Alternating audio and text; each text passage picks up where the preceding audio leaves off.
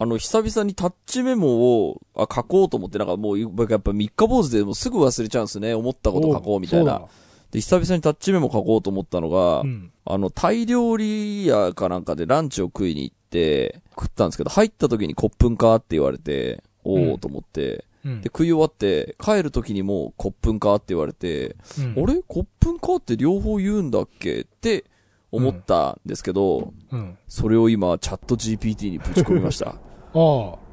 なんて、なんてぶち込んだの？コップンカーというのは入退、入店時、退店時にも言うのですか？えーコップンカーという言葉は主に飲食店などで入店時に店員がいらっしゃいませという時に使われるお客様をかん、えー迎える挨拶の一つです。退店時には使用されないことが一般的です。ただし、地域や店舗によっては退店時にもありがとうございました。またのご来店をお待ちしておりますと言われることがあるかもしれません。すごい。あるって。はっきりしねえ回答だな。はっきりしないけど、まあ一部ではその 間違いではないみたいな。そう、基本いらっしゃいませっていう意味合いで使うんだけど、えっ、ーわかった地域によっては、あの、うん退店時にも、みお見送りの時にも、ありがとう。これあれだな、うんあの、ハワイでいうアロハに近いやつだうな。どんな意味にもなるみたいなやつ。そうそう。いやなんかこれ、こういうの難しいんだよタッ。チメモに書こうと思った疑問は一回チャット GPT に聞いてみるって。うんまあ、その結構ググれってのと全く一緒なんだけど、やってることはう。んちょっとね。なんかあの、日本語もよくさ、外国人が、あの、うん日本語って難しいみたいなのがさ、なんかこう、どうもみたいなのがさ、うん。あの、どうもに意味がありすぎるみたいな、うんうんうん。なんか、あ、あーいはいはいいつもどうもみたいな、はいいつもどうもで、はいはいはいなどういう意味それみたいな。あれむずいだろうね、本当に。なんかそういう意味では、まあ、コップンカーもなんか、なるほどねって感じがそうね。あるかもしれない。そう、で、そのね、タイ料理屋で、うん。えーっと、すごく印象に残ったのが、えーっと、日本語が喋れるその店員さんがいたのね。うん。その人が、えーっと、すごい接客が良くて、食い終わって出るときに、午後も頑張ってって言って送り出してくれたのがなんか、すごい、うんやっぱ優しさっていいなって思いましたね。ああ、いいね。はい。以上です。それはいいな。あ、俺も今、はいタッチメモっていうので聞いて思い出したのが、その僕の断捨離ネタの一つでうんメモっといたのが、うんあのね、微妙に外国のコインとか紙幣とかが、少額の紙幣とかが微妙に残ってたやつがうん。発掘されて、うん。なんかもういろんな国の微妙な少額いいね何百何百円みたいな、を、これどうしたらいいんだろうと思って、やっぱりお金だし、すなんか捨てるっつうのもなと思って、うん。調べたら、うんあのね、なんか三井住友銀行で、うんあの、ユニセフに募金するっていう、う外貨何でも突っ込んでいいっていうボックスがあるっていうのがわ判明して、ん。で、さすがにお金捨てるのはちょっとなと思ってたから、うん。で、しかも、でも換金するほどのなんて額でもないというか、そうねなんかもう、あといろんな国の通貨でめんどくせえってのもあって、で、それをね、寄付しに行ったんですよ。うんでもすごい簡単で、で、行って、あの、本日はどんなご用件ですかって言われて、うん。えっ、と、ちょっと、いろんな国の微妙な少額のお金を、うんなんかもう寄付したいんですけど、つったら、あうん、今持ってきます、つって、奥からなんかね、ユニセフって書いてあるなんか募金箱も出してきてう、ん。で、そこに全部ぶっ込んで帰ってきたんですけど、うん。なんか、い今までなんかこれもね、断捨離がはかどらなかった理由の一つなんだけど、うんなんか、微妙に捨てづらいものってあるじゃない？あの、うん。例えば、あの、人によっては、あの、こう、顔のついてる人形とかそういうものがさ、やっぱあの、うんお焚き上げとかにしないと、やっぱゴミ袋に突っ込めないわ、みたいな、なんか、あるじゃない、うんでで僕の場合、その、お金？うん。お金ってなんかさ、うん。ゴミ箱に捨てるのちょっとなっていう、すごい抵抗があったんだけど、ね。あ、こんな処分の仕方あるんだっていいですね知って、そう。うん。だから、あ、これ、本当に捨てるにも困ってるし、銀、なんか、換金もしてないし、つって、微妙に引き出しの奥とかで眠ってるのがあったら、うんうん。おすすめですよ田代さん、誘拐サービスから何から、本当こう、生活お役立ち情報めちゃめちゃ言ってくれるね。あの、だからね、やっぱね、これ、うん処分に困ってんだけど、つって調べたら、やっぱそういうの出てくるから。素晴らしいですよ。どんどん教えてほしいよ、今のうちに。やっぱ誘拐サービスは興味を持ち出したもんね。そうなんだ。いや、なんか、あのう、んあの、確定申告のその書類みたいなのを、はいだから何年はその、持たなきゃいけないと。7年とかね、で、そう、な、何年かその持った後にこれどうすりゃいいんですか、はいって言った時に、その、まさにその誘拐スサービスみたいなものに出すのがいいんじゃないかって言われて、なるほど、それ聞いたタッチレディオでと思って。やっぱり田代さん、そうそうそうこう常に一歩先を言ってて、いや、暮らしはやっぱアップデートしていかアッないと。プデートしてて、本当羨ましいですね。さあ、ということで今週も始めましょう。はい。田代智和と。田淵智也のタッチレディオ。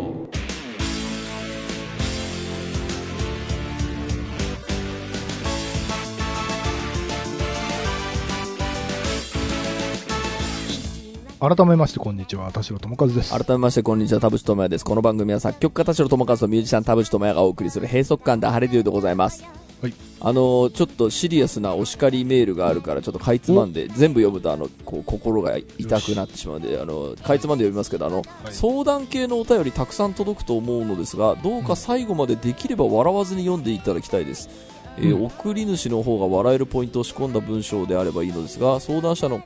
えー方が少なからず悩んでいることに対して笑いながらというのはバカにしているのかな、えー真剣に聞いているのか謎というニュアンスに聞こえますという。あー気づかなかったね。気づかなかったねっていうかその言われて思うんですけど僕やっぱ笑う癖があってうんうん。あーいやでもまあお便り読んでる時は多分その笑うっていうのはそのイメージしているこう僕が聞いてるラジオの普通のお便りを読んでる時にちょっとこうリアクションが入るみたいな多分そのイメージでこうい意図的に多分笑ってることが多くて、まあそういうそういうタイミングじゃねえだろっていうお叱りのメールだと思うんですけど。まあそれと一致かどうかわかんないけど俺やっぱねすぐでヘラヘラ笑う癖があってこれあの、あれだよね、うん。昔なんかサッカー選手かなんかが、はいはいはい。試合中に笑ってて、つって、なんか、炎上みたいになった、あの感じうん。って、なんか、擁護派がさ、うんうん。なんか、笑うことで、こう、うん。なんだろう、前向きな気持ちにするんだよ、リラックスするんだよみたいな、なんか、うん。なんだっけな、なんかいろいろうん。意見があったんだけど、うん。割と非が多かったんだ、気がはいはいはいイはい。メージがあるんだけど、うん。でも、俺もね、田淵君近いよ。俺も、うん。割と、なんだろう、場が、こう、ダークになりすぎそうな時に、うん。積極的に笑っていくスタイルで、はい言われたこともある。うんうん今真面目な話してるのに何笑ってんの？って言われたこともある。でさそう笑うとさなんかさ、また俺の笑い方が良くないんだと思うんですけどさその人魚ですることない？あるある。だから、や、だから俺も言われたことあるよ。言われたことあるんだけど、でも、トータルで言うと、なんかそれでいろんな局面を切り抜けてきたところもあって、いやなんかその、そうなんだよね。何笑ってんのみたいに指摘される回数の方が少ないんだよね。うん、なんかその俺的になんかやっぱ笑いながらその話したり笑いながら議論した方が、うん。あのーこう相手を威圧することなく済むかなって思って多分意図的にやってるんですけど、なんか結果威圧的になってるみたいな。結果、不快な印象を与えることも、まあきっとあると思う。そうだからんなんかこう俺がこういろんなところでなんか人に嫌われたりなんか鬱陶しがられたりしてるのはなんかこのちょっとデフォで笑っちゃう癖あるかなっていうのをちょっと思って。いや、でも俺もあるんだよな。でもななんか直すにも直せないしいやでももう気にしちゃうと俺マジでその頑張ってやってることだからそのあこれお便り読むときはちょっとまた別だけどなんかそそのさ、和やかである方がいいっていうのが基本的にあるじゃない。のはいはいはい。で、その、なんか、じゃあ、こう、ポジティブでもネガティブでもない、うん。冷静な状態っていう、その、まうん。あ、アナウンサーみたいな、うん。それの方がなんかさ、いやそうなんですよ。難しいというか、いや、なんかね、僕もだからその、じゃあそれをやめた方がいい人の神経を逆なですることがあるのでとか、人知れず嫌われてることがあるのでっていうのを、うんあの、分かって、でもやめようとするとね、マジで、あの、無表情になるというか。ちょっと今度怖い人みたいな。そうなんですよね。で、それはそれですげえ嫌なんだよね。で、なんか、そうするとさ、まあ僕がデフォがそっちなもんでさ、みんな気遣い出すじゃんね。それってなんか俺がすごい一番嫌いとしている人を不機嫌でコントロールする はいハラスメントではないかねと思って、でまあ結局だからその不本意であってもね、うんそういう風に見えるっていう。ヘラヘラ喋っても怒られるし真面目になってもなんかこう不機嫌だと思われるしこれどうすっかねっていうあるあるある。あるよねこれこそチャット GPT。そうねちょっとチャット GPT に後で聞こう、まもあ、うということでそのそうか相談の多分そのなんだろうねこうちょっと突っ込んだろみたいななんかこうラジオをこう聞きすぎているせいでなんか面白ポイント発見みたいなところをちょっと。そのニュアンスをつけてこうちょっと笑ってもいいところですよとかここついじったらちょっと面白いのかもと思ってこういや、でもこれ難しいよね、その、難しいね、ううん。ん。今の田淵君の話聞いて思った、これ、あの、お笑い芸人とかがさ、うん。あの、テレビ番組とかで過剰に突っ込んだ時に炎上することあるんだけど、うん。いや、だってそもそも体張ったお笑い芸人ですし、みたいなところが多分あって、うん。どのキャラでいくかみたいなことと、ね。あとその、ユーザーが、その求めているタレント像と、うん。タレント本人の、うんそのスタンスのズレというか、それなんだよな。多分俺真面目に読んじゃうとっていやそれはもちろんその真剣な悩みだったら、ままあ、ある程度真面目に読もうとはするんだけど多分真面目に読んじゃうと、えーっとなんか多分自分のこうキャラとかラジオの色としてもなんかちょっと違うものになるかもなと思っていて、うん。でそこにすごく真面目に相談に乗ってる俺みたいな俺あまあ表向きのラジオで悩悩み相談乗るの嫌いなのがなんかあの真面目な回答しなきゃいけないとかなんかうん。こう安い言葉で励まさなきゃいけないみたいな、はいあの、あれ、すげえ嫌だから、その、こう、表のラジオで、ななんかこう、相談系のやつが、あの、来ないでくれと思いながら、でも来たら、あの、やっぱその自分のさ、こう、癖もあってさ、シニカルに返すしか、でうん。ちょ、ちょっとなんか、茶化すつもりはないんだけど、ちょっとこう、かわして返すみたいなことをしないと、ちょっと、ま、明るい前向きな言葉を電波に乗せて言ってる俺超嫌だみたいなうん。のがそのスイッチが入っちゃうみたいなところが普通の表向きの時にもまああったりしてで話を戻すとえーっとまあだから、いや、うん。それはそれでいいと思うよ。うんすまん、俺のキャラはこれなんだ、許してくれて。で、これが気に食わないんだったら、ローランドに質問送ってくれっていうね、なるほど。感じでいいと思うよ。そういやだからそのメールを読み出す時にまあだから事前に読んどけよって話なのかもね。そのこう時間ない時とかにそのいきなり読み出す時とかにもうなんかこうちょっと明るく読めるところを探しながら読もうみたいなちょっとこううん笑いながら読めちゃうところをなんか探しながら読もうみたいなことをやるとこう人の機嫌を損ねることもあるっていうのはなるほどな。でもちょっとその笑うっていうことは人を不快にするっていうのがちょっとこう興味深いですね。と思いました。うん。確かにその茶化したりねこうしてる笑いをを見て私が不快な思いにななるっていうことは全然あるから別に興味深いわけでもなく割と当たり前のことか。はい。まあいろ、いろんなパターンあるな、これは。ーなんかでもまあ、うん。一様になんか、これが正しいっていうこともないような気はします。うん。さあということでですね今週も真面目に相談のに乗っていきましょうということで、はい。タッチメールを読みます。今週も30分間あなたの閉塞感をダハタッチ代友和えータッチネーム杉山です。田代さん田淵さんダハタッチ。ダハタッと、チ。ダハタッチ。今回は告白についてご意見をいただきたくメールしました私は新高2世で山岳部に所属しています。入部したての自己紹介の時に一つ上のある先輩に一目惚れしました。それからずっと思いを募らせています。正直に言うと外見が好きです。ですが1年間好きで居続けられたのは先輩の人との関わり方や優しさを発見し好感を覚えたからだと思います。ちなみにまともに話したことはなく部活の時に挨拶をする程度です。先日春山合宿ということで、え2泊3日のなんだ山行山行って書いてなんて読む山行かな？に行ってきました、えー普段の日にならないくらい先輩を見ていたら思いが溢れそうになるくらいに大きくなってしまいました。もう先輩たちはほぼ引退で会う機会も少なくなるので余計に苦しいです。そこで告白してスッキリさせちゃおうかなという考えが浮かびました。ですが受験生になる先輩に迷惑でないかなとか LINE もインスタもつながっていないのに急すぎるかなとも考えて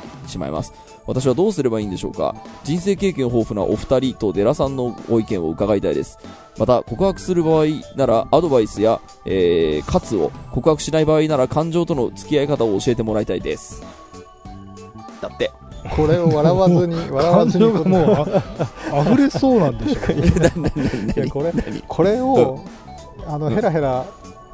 笑いながら答えちゃまずいというか笑よ読む読むのまずいかどうかっていうああそうか。のよし。ちょっ別の感じの。一旦、一旦じゃあ、笑いを封印笑顔をこれいや封印して。笑顔を封印すべきなのかどうなのかですよね。こんなこんなおじさんがですよ。こんな高校2年生のうん。こうもう真っ盛りなやつを真面目に読んで、うん。真面目に答えてたら逆にどうかしてるというか、いやそうだからあのだからそこのいい塩梅みたいなのをやっぱキャラクターとして出さなきゃっていうそのスイッチがやっぱ働くさっきの表向きの時も。うん。なんかここ真面目に言ったらそのね飲み屋とかだったらまだいいかもしれないけどみたいなのでその自分を守るためにやるみたいなところが。いやあとさ、僕ららってさ、その、オンデマンドラジオだからさ、うん。あの、なんか深夜帯とかさ、なんかゴールデンタイムとかっていうさ、縛りもないじゃない。うんうん。なんかぜ全年齢いつでも聞けるみたいになっちゃってるから、それも多分、あの、なんだろう、うんこう、なんつったらいいの、うん。ゾーニングができてないというか、なるほど。まあそうね。確かにそうね、ヘラヘラ笑いを聞きたくない時間帯があるかもしれないから。な。そう、まあ、何にせよ、えー、こう、一目惚れした先輩がいると、もう好きで好きでしょうがないぞと。うん。で、まあ、連絡先知らんと。えーで、えー先輩にやっぱ告白してスッキリさせちゃおうかなという考えが浮かびました。さあどうしましょうっていう感じね。さあ人生経験豊富な我々これを。は、うん、いろいろえっ思いつきますよ、と、お、北寺さん。いうやあのヘラヘラについてのまず一言言わせてもらうとこれはほほほほほましくて笑ってるっていうのと、なんなんで俺らがこれに答えれると思ったんだろうみたいな話ですけど、えっ、とあのまあ一つうん一つアイデアは、えっ、と先輩に恋愛相談をしてみるっていうのはどうですか？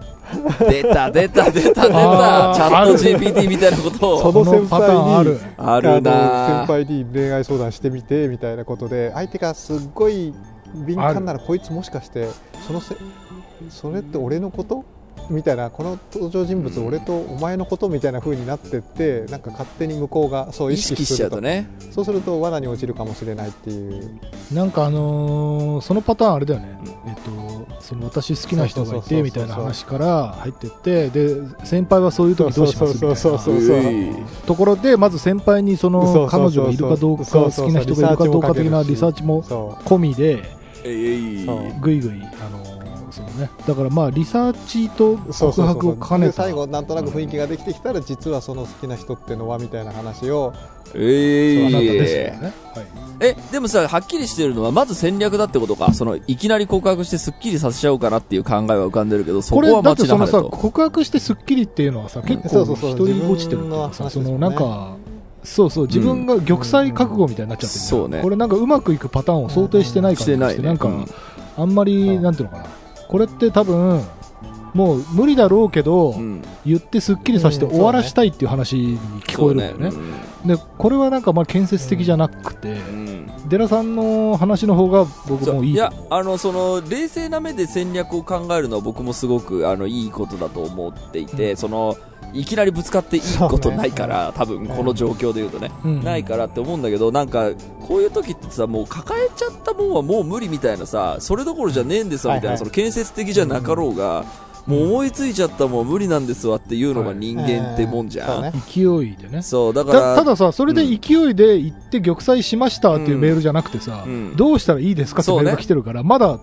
思いとどまってるんだよね。そうね。だから、あの、なんだろうな、この気持ちが分かるってほどではないんだが、その、もう、こうなったっていう時に、えーっと、もう、やっぱそれ以外考えられないんだよね、なんか。で、あのー何やってでも多分それ考えちゃう。多分あれやった方がいいんだよな、絶対って言って、こう、ダラダラダラダラ過ごすぐらいだったら、はいもう最初に言ってしまった方がいいじゃろうっていう、あの、精神構造はあるかもなと思っていて、で、その、ああ、言った方がいいかな、どうかなっていうのが、まあ、雑念だとすれば、やはりここは瞑想なのではないかなと思っていて、雑念と付き合うやり方を、いや、あの、覚えないと、あの、やっぱどうしようどうしようって抱えてるままだったら、ずーっと本当に、あの、考えちゃうので、それこそなんか勉強手につきませんわとか、もう山登ってる場合じゃないですわってなっちゃうから、うん。筋トレするか瞑想するかで逃がすっていう、その雑念と付き合うやり方を、あのこう、覚えるのも大事な気もするし、で、その雑念と付き合いながら、えっと、しっかり戦略を練って、その、一歩一歩近づいていきましょうやっていうのもなんかいい気がするな。ちょっとまた俺今笑っちゃったけど、うん。その雑念のそうね。だからその恋愛欲とか性欲とかなんかわかんないけどなんかそその雑雑念としてまとめていいのかわかんないんだけどその、うん。本当にその好きとかも愛とか好意とかっていう話そのもっとピュアなものなんであればあのやっぱり当たって砕けろは良くないと思うんですよ。そのなんかすっきりしたいから告白したいっていうのはなんかこう玉砕覚悟な感じがしてでこれの一番良くないところはそれでダメ元で告ったら、うん。意外と向こうがまんざらじゃなかったまんざらでもなかったっていう場合に、うん。顔に出るんだよね、うんうんそのー。あれ私玉砕覚悟で言ったのに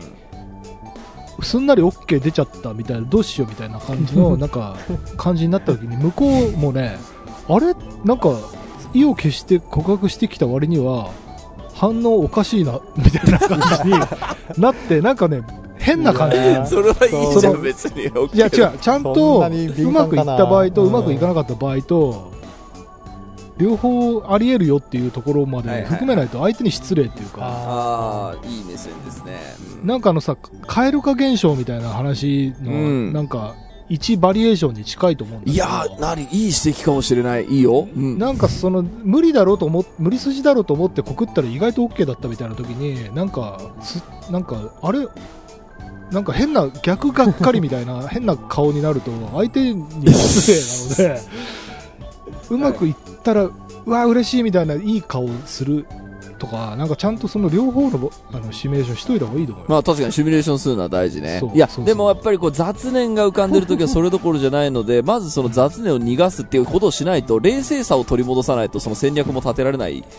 ですよね。で、冷静さを取り戻すっていうのはこれなかなか難しいと思うんだよな。ねなんかもう思いついちゃったらもうそれしか考えられない。もうそこに突き進むしかないみたいなのはなんか、そういうこともそういう性格の人いて、俺は完全にそういうタイプなんで、こう、なんか、あの、気持ちは分かって、で、もう無理とか、その、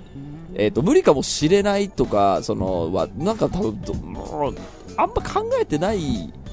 気がするんですよね。なんか、もう、むしろな、なんかなんなら、ちょっと心のどっかで成功すると思ってるみたいなぐらいな塩梅がありそうな気がする。逆に失敗した時にがすごいがっかりする、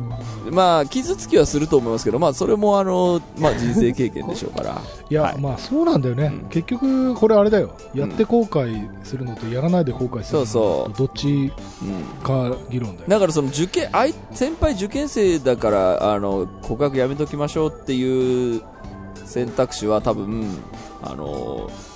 おすすめしないって多分どのラジオでも同じこと言うだろうな。その、どのラジオでもしかもさなんか言う。見見た目が 好きみたいな話してたじゃん、うん。でそのまあもちろんどんなご趣味か分かんないけどさ、これで自分が先輩のためを思って告らなかったのに、うん他の人が告って付き合い出したっていうパターンもあるからねうん。それであれ私受験の気使ってて私一人でバカみたいみたいなことあるはいはいはいはいはい。から、うん。あと僕思ったのは、まあそのケースあのい玉砕の良くないところはあの短いですよね、結局相手から得られる情報も全然ないままにあの結うん。局謎がすごく残ったまま、うん。なんで断られたのかもよく分かんないまま多分気まずいじゃないですか。そうすると雑念の種が増え結果増えてしまって告白したのに余計モヤモヤするみたいなことだって多分ありえる。そうそうするとやっぱりそのあのー多分その告白だとうん告白しますっていうタイミングからその告白するまでの時間までぐらいしか多分なくてん短いじゃないですか。あうん。のた楽しめる時間が。あそうか。でそうね。あのそんなふりをして相談するところから始めればあのなんかもうちょっと長くしかもリサーチだから相手のいろんなことを聞いた上であの終わった後、ね。ダメだった後もすなんかいろいろ自分に納得するための材料が残ってるみたいなことがあるそうので、ね。まあ、要はなんか後から振り返って楽楽しめる瞬間をいかに引き伸ばすかみたいなことをなんか戦略の軸にすると いいのかなという気はしますね。いやでも本当でもね戦略っていうことを考えるのはね大 とても大事だと思いますよ。あのこれは恋愛だけじゃないですよやっぱり。こう考えて道筋を立てるのはいいそうね。でそれも別にいやらしい意味じゃなくてね、うん。なんかこう相手に対するその敬意とかも含めてそう。そう。そうなんだけどその当たってなんか砕けろみたいなのよりは建設的な方がやっぱりうん。お互いのために。当たられた方も迷惑ですよね。なんでそうそう。そうそうそう。急だな多いみたいになるからね、急だなってなるね確かにね。さあ次のメールいきましょうかね、えータッチネームハニーディップが食べたくなってきたなです、えー田淵さん田代さん寺さんダハタッチダハタッチ。就職活動をしていて自分がどうあるべきなのか悩んで疲れてしまったので久しぶりにラジオを聞いたのでメールを書いて、えー書きました、えー企業に就職するためにまずエントリーシート、えー志望動機や会社に入ってしたいこと自己 PR などを書いて送る必要があり何社もエントリーシートを書いているうちに、えー本当の自分は何がしたいのかといった気持ちが膨らんできましたえーどれも嘘をついてるわけではないけどこれがどうしてもやりたいみたいなことは見つからないし今就職したいという一時的な感情で書いているだけで本当にやりたいことではないような気もしてきてモヤモヤします。考えれば考えるほど何もしたくないような気もすれば私自身元から自己肯定感が低く自分をごまかす癖があるので本当の、えー本当はどこかに、えー常えーどこかに何かやりたいことがあるのに脳みそが知らないふりをしている気もします。ですがこうして悩んでいてもどうにもならないし、えー無職やフリーターになって母子家庭で家計の厳しい現状で、えー家族に迷惑をかけたくないのでとりあえず就活をしています。えー田淵さんたちは今の職業に就くときにその道を選ぶ確信はどこにありましたか？今やりたいことをしている人たちにはこれしかないと思う何かがあるんでしょうか？という就活そうねこれこそまさにね雑念にまみれてますから早く瞑想した方がいいと思います。なるほど。一番はもう早くチャット GPT に相談しなさいっていうもうそれしかないです、ね、いやーそうね教えてくれそうめちゃくちゃねあのバリエーション書いてくれますよ、自分がこんな人間です。あの相手が求めるぞというか、エントリーシートにはこんな要望が来てます。どうやって合わせればいいですかみたいなことを書いたら一瞬で書いてくれるんで,、であのー自分自己肯定感がないとか自分が薄い感じの人だと思うのでっていうふうに自己認識してると思うんでもうここはいい一旦ですね自分をゼロにしていく方向をちょっと 模索して自分そううん自分がぜ、人任せね。そうそうそう自分がゼロになれば何にでもフィットするっていうふうに逆に思えばめちゃくちゃいいこと言うじゃん、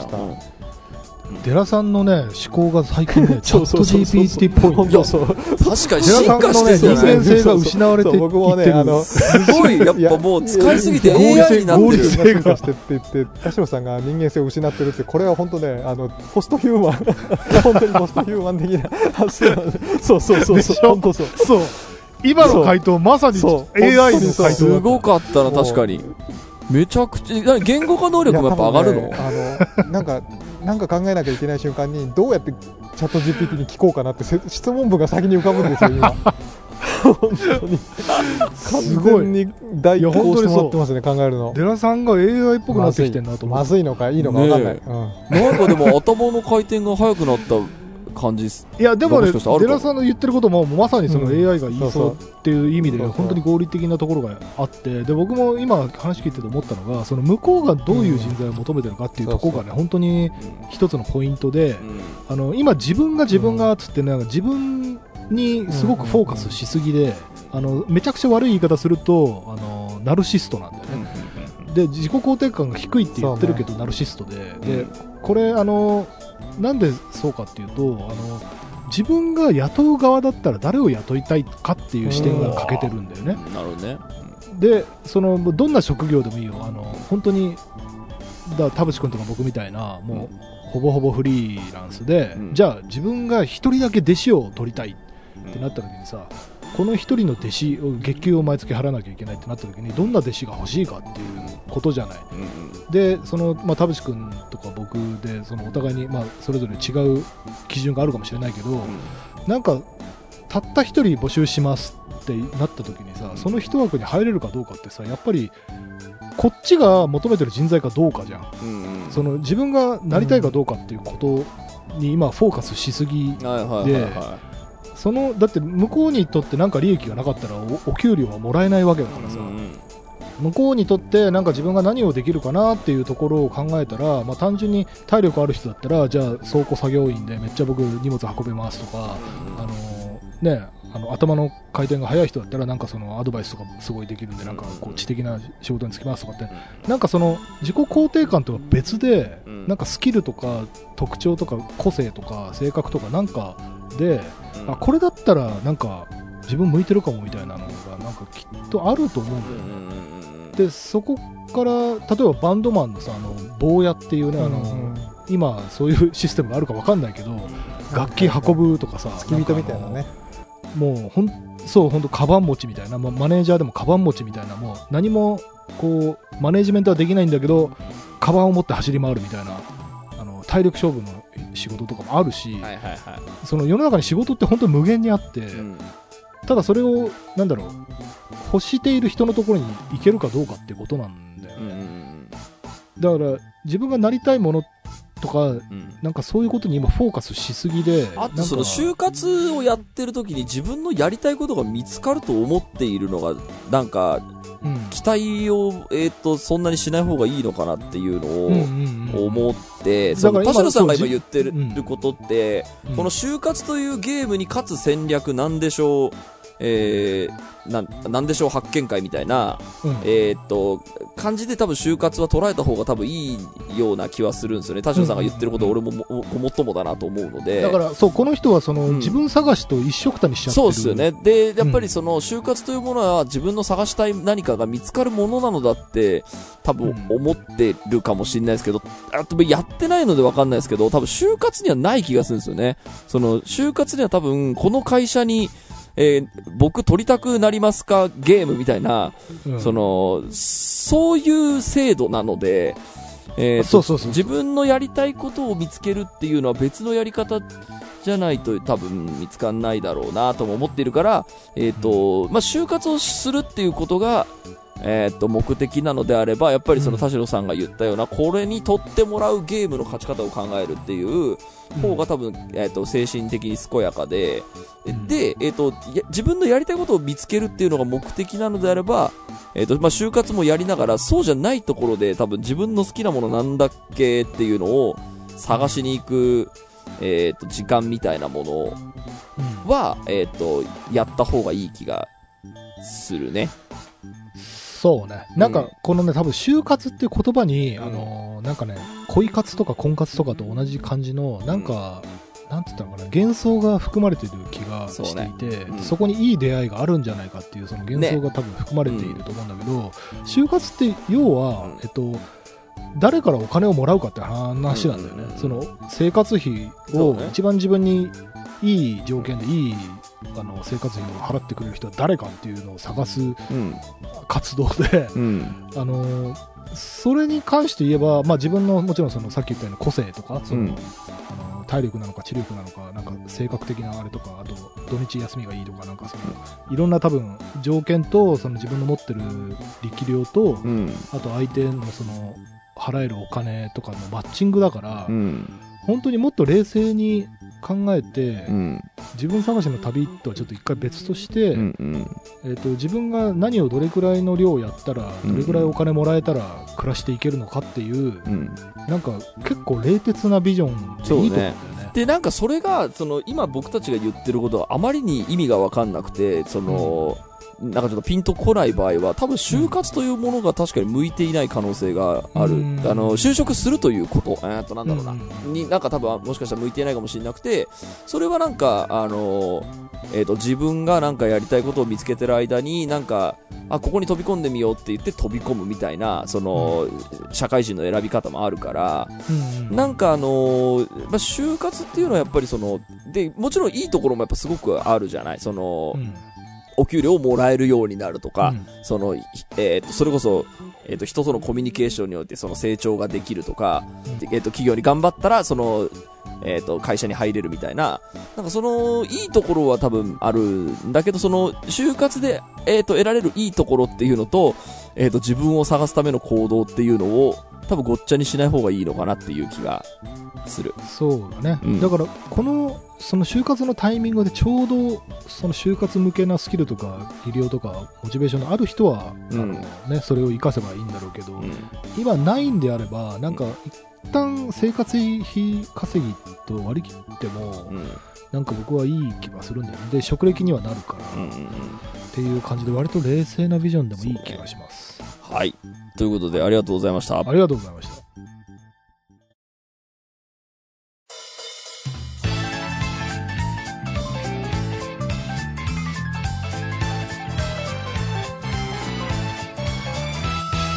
はい、エンディングのお時間でございます。今週もありがとうございます。番組のご意見、ご感想をブログのメールフォームよりお寄せください。タッチ二人に話してもらいたいこと大募集でございます。e メールアドレスはタッチレディオアットマーク Gmail.com、tacchiradio アットマーク Gmail.com、えー、オフィシャルツイッターの方もぜひチェックしてください。ということで、はい、しっかり相談に乗ったんじゃない？うん、俺たち。真面目にね。チャット GPT よりは精度が落ちるかもしれない ね人間味はあるんじゃないですか？人間味ある。これが人間のいいところだよ。ということで、今週はここまでです。はいお相手は田代智和と田淵智也でした。また来また来週週